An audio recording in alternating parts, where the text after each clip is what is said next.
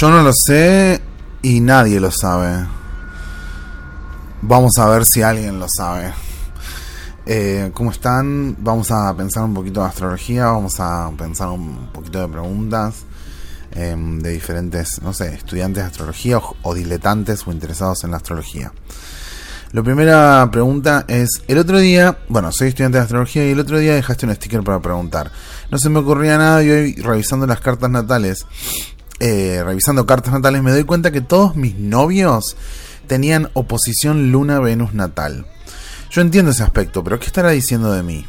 Ya no sé si es casualidad o un patrón. Bueno, seguramente de, de, algunas casualidades saquemos diferentes patrones y mmm, el patrón tiene un comportamiento eminentemente compulsivo y eminentemente inconsciente también. Eh, hay mecanismos por los que pasamos a través de ciertos patrones, de los que somos partícipes, pero no se parece a una decisión. No se parece a una decisión que tomamos desde ese lugar. Y la luna tiene mucho que ver con esto. La luna tiene todo que ver con esto eh, que estás describiendo del patrón. Pero en diferente perspectiva, la pregunta lo que apunta es ¿qué dice ese tránsito de mí? ¿Qué dice ese tránsito? Esa experiencia que tuvo esa persona, ¿qué dice de mí? Entonces, eh, ya por hasta incluso por cómo está formulada la pregunta, claramente hay un asunto solar acá eh, que era complementado a través de ese tipo de sensorialidad, de ese tipo de sensorialidad lunar. Para diferentes astrólogos, la luna tiene diferentes tradiciones, los hay más uh, clásicos, los hay más eh, psicologicistas, los hay más New Age, pero una de las cosas que podríamos como establecer de la luna es que la luna no es Venus y Venus no es la luna. Por lo tanto, eh, restringir algunas situaciones afectivas solo a Venus o solo a la luna no terminan de hablar de nuestro comportamiento en las parejas, de nuestra casa 7. Más bien todo lo contrario, restringen la mirada a un aspecto, a un tema, a un asunto. Por lo tanto, mi propio ascendente, mi casa séptima, que es donde están los vínculos, mi Venus, mi Sol y mi Marte y mi Luna y toda la carta está trabajando cuando estamos trabajando el tipo de, de composición que sería poner, no sé, la carta de un novio sobre la carta de uno y ver qué efectos tiene esa carta y qué aspectos se arman. Entonces, en principio, eh, todos tenemos diferentes patrones de conducta aliados eh, y asociados a algunos esquemas afectivos y seguramente había un complemento bastante importante de lo que vos aportabas desde tu sol. Me imagino que, que, tu solaridad y tu luna aportaban algo a esta sensación de disgusto que puede significar Venus oposición luna como una sensación de de cierto malestar emocional que es eh, comprendido a través del reflejo del otro y de la y de la opinión del otro, de la valoración del otro.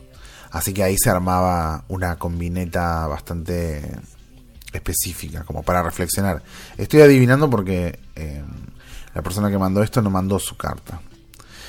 Eh, cuando, dijo, cuando digo antes esto de los patrones afectivos y emocionales, lo digo porque justamente en, algunas lecturas, en algunas descripciones de cómo se supone que funciona la luna, eh, es como que se omiten las enormes similitudes que tiene básicamente con, con los aspectos eh, de Venus.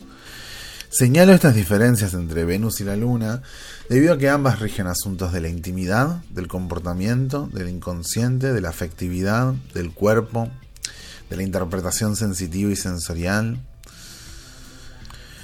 Sí, esta salvedad la hago para no confundir las funciones de Venus y Luna.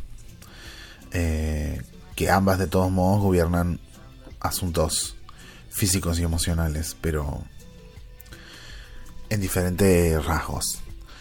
Muy bien, tengo otra pregunta que dice, hola, quiero saber em, sobre esta luna llena en Aries del 13 de octubre.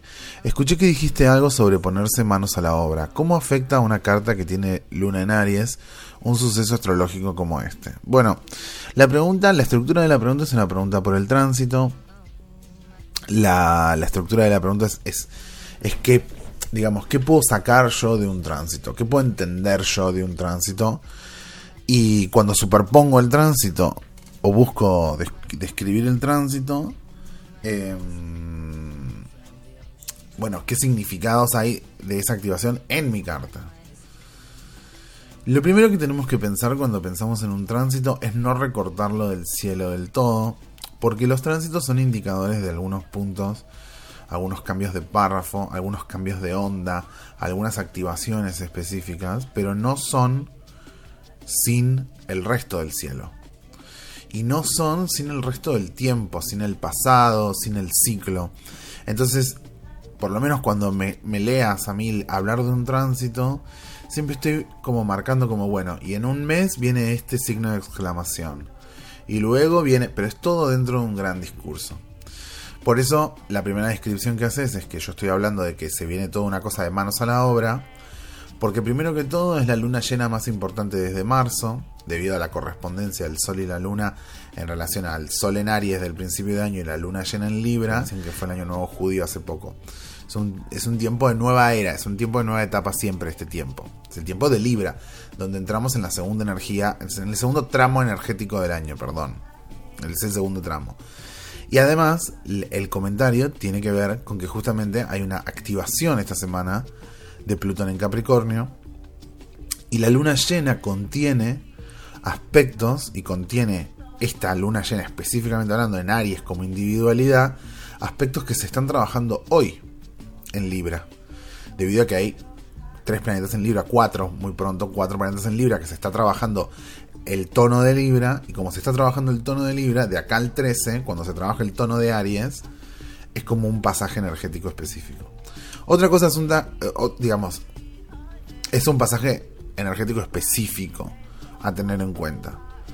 Por eso lo escuchas en una predicción general de algo que soy yo interpretando en tránsito. Pero cuando vos querés hacer ese trabajo en tu carta, lo que es recomendable para la apropiación visual de los tránsitos es superponer la carta natal con el tránsito astrológico del día con la carta del día con el, con, y ver eso.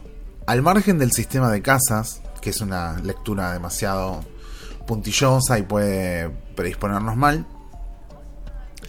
los tránsitos forman aspectos con nuestra carta. Entonces, si yo tengo una luna llena en Aries, lo primero que hago es, en 2019, lo primero que hago es ver cómo estaba el sector Libra en mi carta, el año que nací.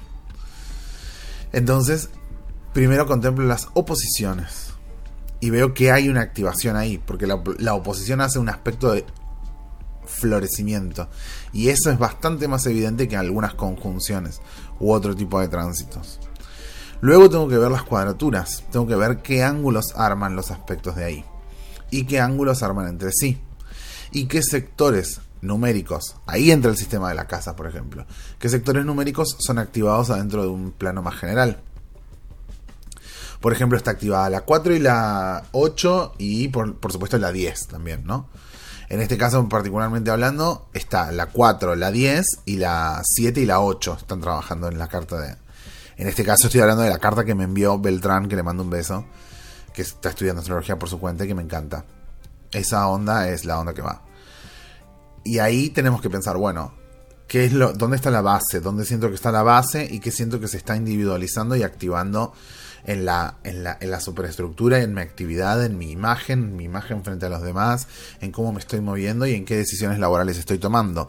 ¿Estoy renegado? ¿Estoy enojado? ¿Cómo está mi propia luna en Aries? Él tiene luna en Aries además. ¿Y qué, la nivela? ¿Qué la nivela y la regula y qué no me pasa de rosca? ¿Qué es lo que me tiene ahí justito y me tiene a gusto? estamos en la temporada de Libra, tenemos que pensar en qué, qué es lo que me hace sentir bien contra qué es lo que me pone enojado o me descontrola. Entonces ahí empezamos a ver el eje Aries Libra y empezamos a pensar qué hay imbrincado en mí. Lo mismo que el eje 7, y 8, que tiene que ver con, un, con una transformación vincular, con una transformación de con quién me rodeo, con una transformación y una ampliación de ese círculo y una profundización en algunas temáticas de ese ciclo. Y además, por último, para terminar de describir eh, esta la idea de los tránsitos, tenemos que empezar a pensar en los tránsitos largos. Porque algunos asuntos, esto cuesta mucho, por supuesto, cuando uno está empezando a verse sus propios tránsitos, pero es un autoanálisis que vale la pena hacerse. Cuando uno está viendo sus tránsitos, uno ve una luna llena hoy. Pero hay una luna llena hoy y hay una vuelta de Saturno en un año, y hay una posición de Júpiter, y no sé cómo está mi Júpiter, o sea, los, más largos, los tránsitos más largos, también están involucrados. Y muchas veces las, las escenas de una luna llena también escenifican, ayudan a escenificar y ayudan a traer a la escena y a la realidad tránsitos más largos, mucho más sutiles, como una vuelta de Saturno que viene trabajando hace cuatro meses, que ya estoy en un tono y viene una luna llena y me rescata de ese tono. Estoy en una onda y viene esa luna llena y me rescata de esa onda. O por ejemplo, Neptuno en tránsito arriba de algún aspecto mío, que es muy sutil y que nunca se lo ve y que siempre está como trayendo como un malestar, pero nunca del todo. Y ahí es donde podemos pensar que el tránsito en realidad significa a coro toda la carta. Estas son cosas para pensar, para ser puntillosos también y verificar. Y muchas cosas son de mucha ayuda para poder hacer esto cuando uno se está tomando el tiempo de interpretar cartas superpuestas o estas multiplicidades de gráficos. Em, también sirve mucho eh, ver las tablas de aspectos, aprender a entender las tablas de aspectos para poder hacer resúmenes mentales de esas, de esas tablas de aspectos. Casas sin planetas. Bueno, me preguntan acá, las casas sin planetas, yo soy estudiante de astrología, me dicen. Bueno, las casas sin planetas tienen una significación específica em, porque no tienen la significación de los aspectos para organizar para organizar el sentido de la casa. Entonces, eh, al no haber aspectos, aún así deberíamos considerar eh, dentro de la lectura en nuestra carta de qué significa esa casa que no tiene planetas qué planetas están en la casa de enfrente. Eh, en qué signo comienza la cúspide de la casa. Eh, y, cómo es la relación entre esos planetas y, esa, y esos temas que están presentes en la casa de enfrente, de, de esta casa sin planetas, esta casa deshabitada, y, y analizando planeta por planeta, en la expresión de la, de la casa específica en la que están, ver qué relación tendrían con la casa que está vacía y con el signo que está vacío enfrente. Así que eso es por el caso de, que una casa sin planetas tenga una casa enfrente llena de planetas, como por ejemplo, ¿qué relación tengo yo con mi autoestima y con mi modo de presentarme y con mi modo de expresarme? si tengo cuatro planetas en casa 7 sin planetas en algún lado. Entonces, esa casa 7 opera naturalmente sobre la opuesta. Y, debe ser tenido en cuenta como que algo esté muy habitado y, y esté deshabitado enfrente. Debería ser como una pista, un punto de salida. Tal vez los cuatro cuadrantes como ascendente, casa 4, casa 7 y casa 10 no ya tiene una significación en sí misma, pero esto, por ejemplo, se lee claramente en la casa 2.8, en el eje 2.8 y en el eje 6.12. Em, y nuevamente podría pensarse que, que, también tiene una expresión concreta en el 5.11. Si yo tengo muchísimos planetas en 11 y no tengo nada en 5, deberíamos reflexionar ahí qué pasa con esos planetas en 11 y si la casa sin planetas de enfrente está vacía pero igual opera, porque que una casa no tenga tránsitos planetarios, aspectos planetarios específicos o, o incluso planetas no significa que no opera, ya que el sistema de casas, las 12 casas, representa la totalidad de la experiencia humana.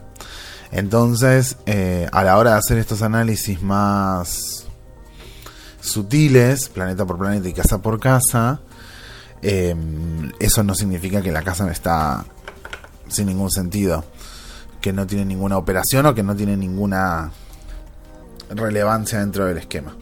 Porque podemos obtener muchísima información. ¿Por qué siento que mi ascendente en Aries se come a mi sol en Virgo? Me preguntan acá. Y es bastante lógico. Es bastante lógico. Em, sobre todo, rehuir de los rasgos del sol de uno. Del sol de una. Es bastante lógico. Es bastante lógico. El sol. Cuesta mucho nuestro sol. Las virtudes de ese sol y, la, y los rasgos específicos de ese sol. Siempre cuestan. Hay que em, y con el tiempo cuestan cada vez más, además. Eh, sí, hay que volver al sol cada tanto. El horóscopo de Astromostra está todo dedicado siempre al solar. Muy bien. ¿Qué onda el cansancio físico después de los eclipses? El cansancio físico después de los eclipses es bastante lógico. Es bastante lógico y forma parte de una serie de malestares en general que ocurren bajo las temporadas de los eclipses. Opino que para prevenirlo va directo a la alimentación esto. Yo me sentía medio desubicada porque todos los posteos que leo en internet son para adelante, brillar, y estoy más para adentro que nunca, revisando cosas, revisando cosas, revisando cosas y volviéndome loca. Bueno, sí, es un poco de autoamor también eso, ¿eh? Es un poco de autoamor. Em, también eh, adentro, afuera, estar para afuera, estar para arriba, estar... Esos conceptos son como tan generales son como tan generales. Hay tantos modos de estar arriba y de estar en eje y de estar en una. Hay tantos modos. No. No creo mucho en el. En el brillar. No creo mucho en el brillar. Me preocupa más el resolver, por ejemplo. Bueno. ¿Y hemos contestado todas las preguntas? Sí. Vamos a seguir leyendo un poco de Liz Green.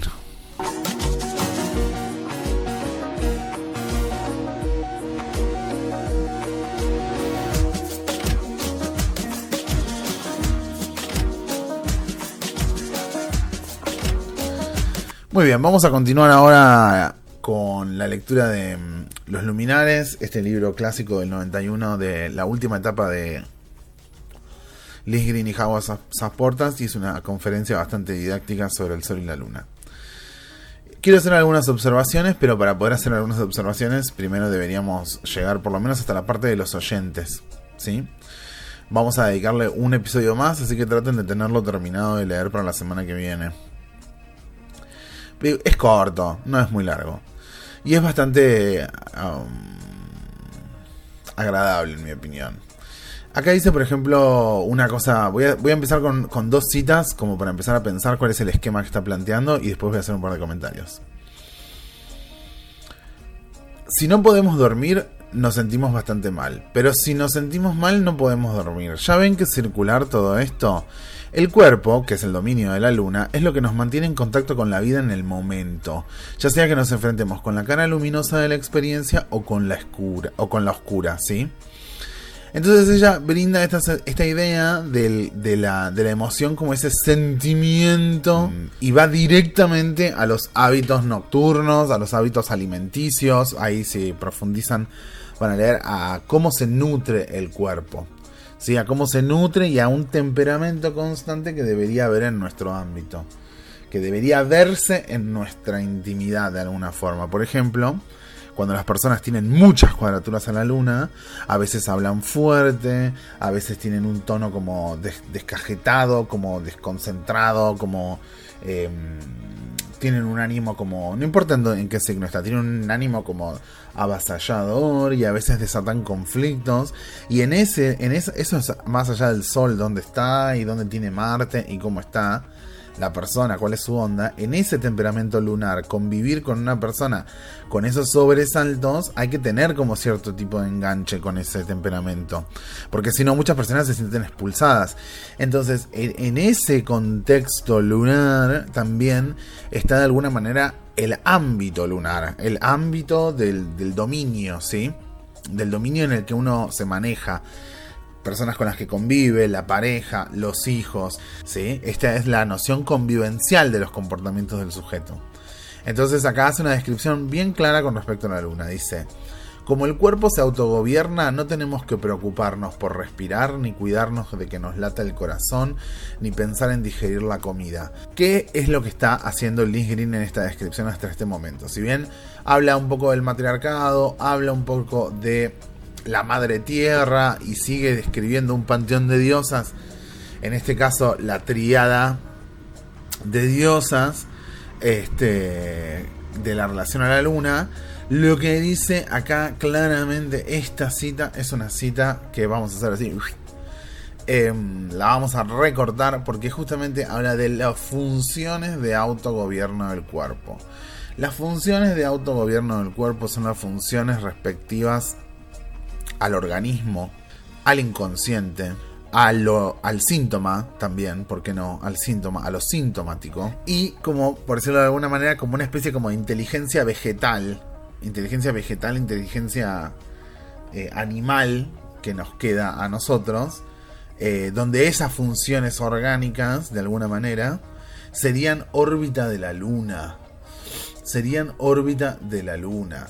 Por lo tanto, cuando ella hace esta descripción, está remitiéndose a un antiguo concepto aristotélico técnicamente es un poco más profundo de explicar, pero es la idea de, de, forma y materia, de alma y de cuerpo.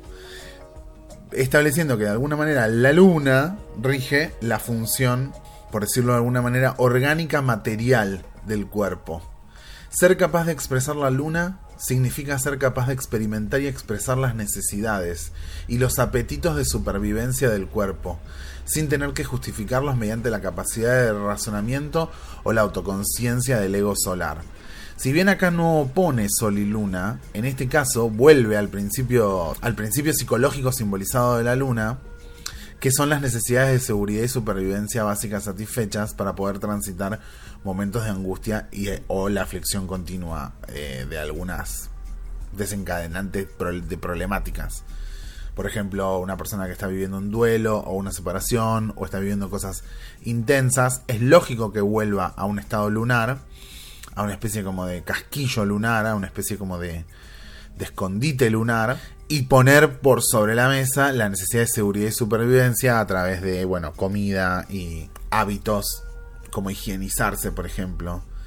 Em, entonces ahí va directo como todo, como la descripción clínica eh, psicoanalítica de cómo ve la luna, dónde la ve en el comportamiento, y la inscribe dentro de esta idea de luna igual materia.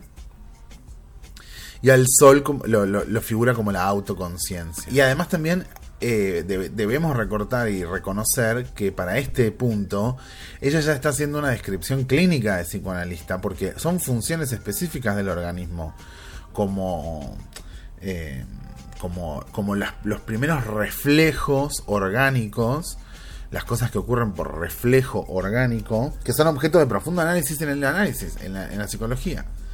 Entonces, ella lo que va a mm, profundizar acá es que a través de la lente lunar la cuestión es aprender a apreciar qué es lo que necesitamos como individuos en lugar de, intentarnos convertir en una visión ideal de completa integridad. Entonces, en esta, en esta frase, en esta idea de amor o de, o de amor familiar o de afecto o de comida o de satisfacción o de pulsión de goce o de pulsión sexual, a lo que ella está diciendo, ella está reivindicando cierta división que tiene el individuo, cierta división donde hay un ser y una visión ideal completa de integridad. Y ella está como recalcando que, que esté dividido todo esto que esté dividido y que tengamos esa visión y que querramos mutar y que nos restringamos o emocionalmente adquiramos patrones de restricción, en realidad es eh, la problemática en sí misma, ya que justamente si yo sucumbo ante esa visión que está buscando la completa integridad total del ser, la visión ideal del ser, no solo estoy sucumbiendo al narcisismo o, o alguna locura, eh, ya que eh, no, no puede ser nunca satisfecha esa, esa visión ideal. Jamás es satisfecha, ni, ni, por demasiado tiempo, ni por, ni por, ni por condiciones fácticas, porque ya solo por el hecho de ser ideal es, representa una problemática, es perfecta en la mente y no, no en la realidad emocional del sujeto. Luego avanza sobre el ejemplo del hombre lobo, de la idea del werewolf, em, del ser lobo, ¿sí? Del ser lobo. Hace la descripción de la, de, la, de la luna y lo lunático y retoma los conceptos del matriarcado. Para este momento, ella, por supuesto, va a entrar en unas disquisiciones biologicistas relativamente polémicas que en mi opinión no, merecen mayor análisis ya que eran los años 70 pero quiero hacer eh, una pequeña salvedad sobre este término del trastorno histérico de personalidad, ¿no? Porque histeria, que es una antigua palabra que refiere inmediatamente al útero, eh, histeria, que es objeto de estudio, además profundamente de estudio en las, en las universidades y en la formación del psicoanalista, por más que eh, los casos de histeria habían sido ya eh, de alguna manera como rebatidos hacia los 70, em, entra ella como a traer su opinión sobre esta histeria histórica que, que se habría digamos, como documentado específicamente durante fines del siglo XIX y durante la obra de Freud también, al principio del siglo XX. Entonces ella habla y hace su opinión sobre el trastorno histérico de personalidad. Y escuchen lo que dice. Del comportamiento excesivamente emocional, chilla, personas que chillan, que rompen cosas, que lloran, que se salen de las casillas. ¿Sí? Em, ella dice que si fuese crónico sería un estado clínico grave y que la psiquiatría lo describe como trastorno histérico de la personalidad. Y fíjense la descripción que, fíjense la descripción que hace de esto. Es una especie de locura lunar, continua y compulsiva, debido a que no se ha formado ninguna individualidad ni conciencia solar. Puede haber una persona, en el sentido junguiano, es decir, una máscara, bien enseñada, pero que fácilmente se hace trizas y deja al descubierto la mena de interior. La histeria es un trastorno profundamente manipulador y con frecuencia violentamente destructivo, que produce toda clase de síntomas corporales inexplicables, además de una virtual complacencia en el exceso emocional, y su ámbito es auténticamente matriarcal. Desde el punto de vista clínico se desarrolla se, relaciona con un daño grave en, relación, en la relación más temprana entre madre e hijo y nunca se logra establecer del todo una personalidad independiente. La persona, aunque superficialmente se adapte y a menudo sus amistades la encuentran encantadora y atractiva, en el fondo sigue siendo infantil y absolutamente lunar. Exige alimento emocional mediante una especie de dependencia desvalida que le sirve para ejercer un control absoluto sobre la familia es una de las vías de escape más perturbadoras que una luna sofocada o herida puede encontrar mediante puede encontrar por mediación de la personalidad. Bueno, entonces ella hace una descripción clínica bastante severa em, con respecto a los trastornos de histeria, con astrología básicamente, y con una especie como de vuelta a un pensamiento clásico bueno, ella dice una de interior, refiriéndose a, estas figuras eh, griegas de las ménades.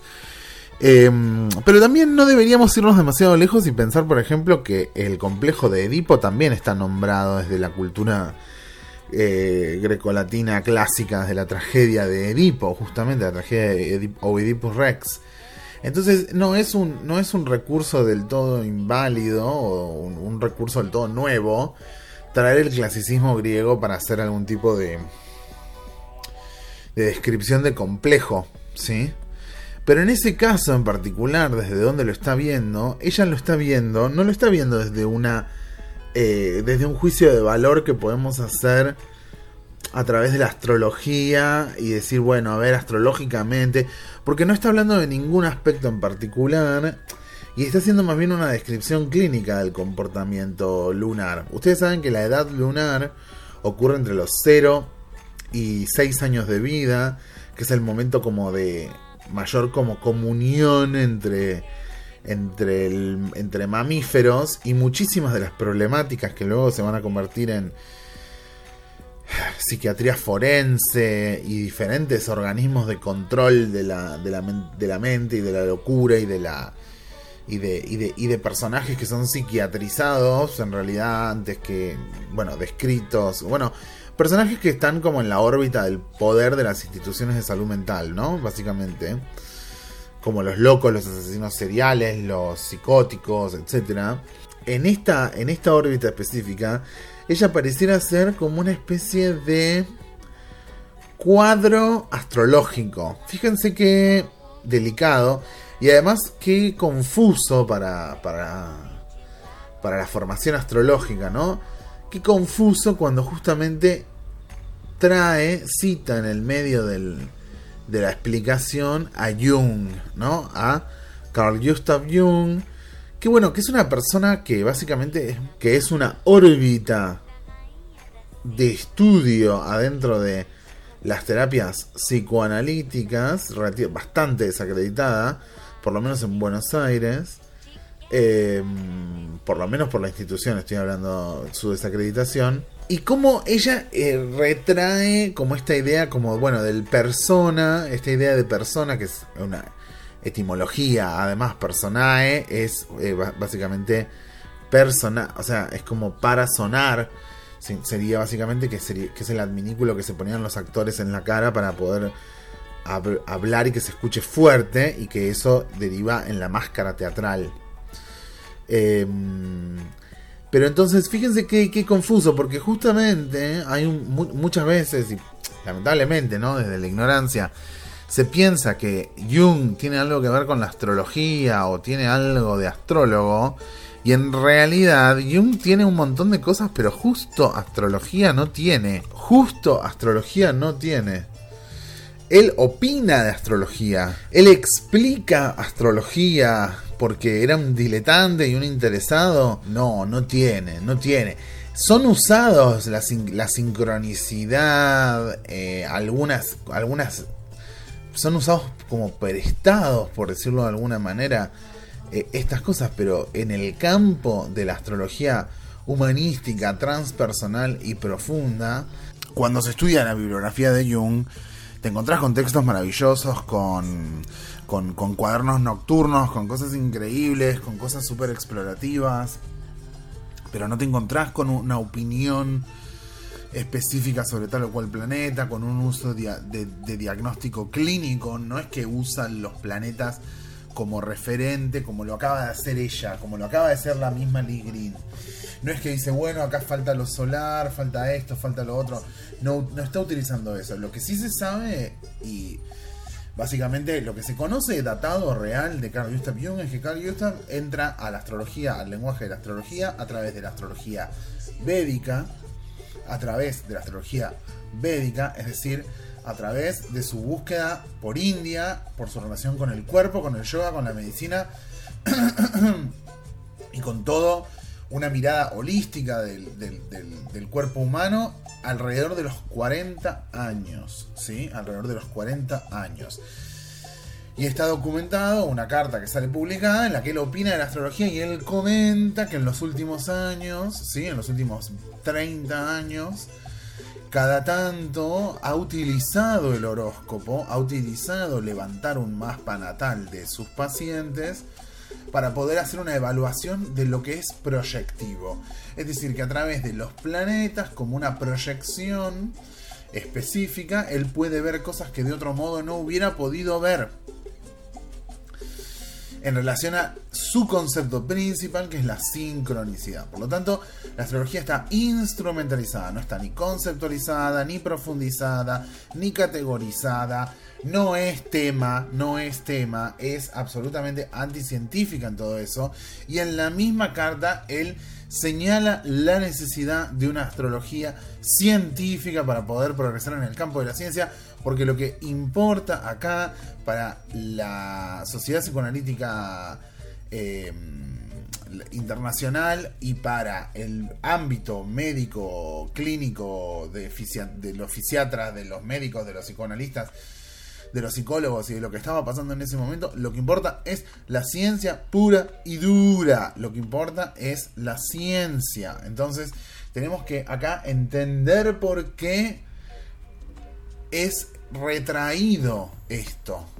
¿Y, qué significado tiene? traer esto acá así. Pero justamente lo que tiene es una base platónica. Al tener una base platónica, muchísimos de sus conceptos conviven con el sistema em, astrológico que es profundamente platónico en este sentido. Entonces, eh, la posición filosófica es muy abierta para poder darle lugar al pensamiento astrológico o a la sí, a esta idea clínica que hace Liz Green de la, de la enfermedad mental, pero en realidad, técnicamente hablando, em, estamos hablando de, de otros, otras referencias. Estamos hablando de Alexander Ruperti, estamos hablando de, eh, de Dane Rudyard, ¿sí? Estamos hablando de, de gente que lee a Jung, pero no es gente que que influenció a Jung ni que Jung los influenció desde la astrología. Todo lo contrario. Es más, eh, se puede pensar también que lo transdisciplinario, como les contaba antes de, del New Age, comienza en, en Jung. Por lo tanto, Jung no es tanto el padre de una astrología humanística, ni de una astrología transpersonal o de una psicología eh, analítica zodiacal en todo caso, Jung sería más bien el precursor del, del New Age. ¿Sí? Sería más bien el precursor del New Age. Y Lee Green es heredera justamente de esta tradición, de esta tradición al ser no solo psicoanalista, sino también discípula de Dane Rudyard y de Rupert T, al igual que Stephen Arroyo, al igual que Howard Sasportas y de Robert Hunt, por supuesto también, que son los maestros de, de esa época, que es la transición del 40 al 70, es la gran transición, em, específicamente hablando, y están discutiendo con el horóscopo del diario, están discutiendo con Alan Leo, con los horóscopos de la radio, con lo que salían los medios, ¿sí? Están discutiendo con esos autores y dicen, no, la gente no es el horóscopo, la gente es su carta natal. Entonces, acá es donde, por ejemplo, podemos entender porque ella habla de una necesidad arquetípica, una necesidad de rentablar raíces, familia, nación, sociedad. Ella, digamos, tiene una forma, por decirlo de alguna manera, de pensarlo psicoanalíticamente desde el rol padre y madre del Edipo freudiano. Y también, por supuesto, desde el arquetipo jungiano todos estos pensamientos son muy influenciados por el estructuralismo y por lo que fue el héroe de las mil caras, el importantísimo trabajo sociológico de Joseph Campbell en relación al estructuralismo y en relación a este asunto em, mítico, profundo de la psiquis humana. Entonces, acá ya podemos leer en Lee Green justamente este sesgo psicoanalítico, este sesgo pro familia, este sesgo clínico, donde justamente, por ejemplo, en el ejemplo que da de Luna Saturno, em, o de Luna en Géminis, establece como claramente cuál es su, su guía como analista de de desde dónde, me explico, desde dónde vamos a abordar la cura o dónde está la cura o qué sería la cura o qué sería el bienestar del sujeto. Freud decía que el bienestar del sujeto se expresaba en tres cosas, si puede trabajar, si puede amar y cuál es su relación con la comida, ¿viste?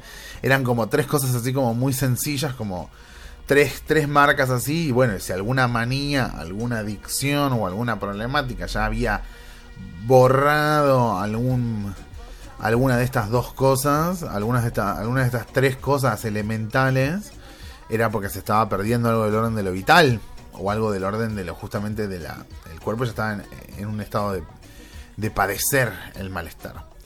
Muy bien, vamos a dejar acá en la página 49 y vamos a seguir la semana que viene con el ejemplo de Julián, donde hace también un análisis clínico muy interesante desde donde lo está mirando y, les quiero dejar la última frase que, me, que es una de mis favoritas de este libro, que dice, los aspectos lunares, cito Liz Green, Los aspectos lunares ofrecen visiones interiores increíblemente ricas de nuestra infancia y desde el punto de vista psicológico puede ayudarnos mucho a clarificar problemas como la ansiedad crónica y el comportamiento compulsivo. La luna puede ser leída como un libro de historia.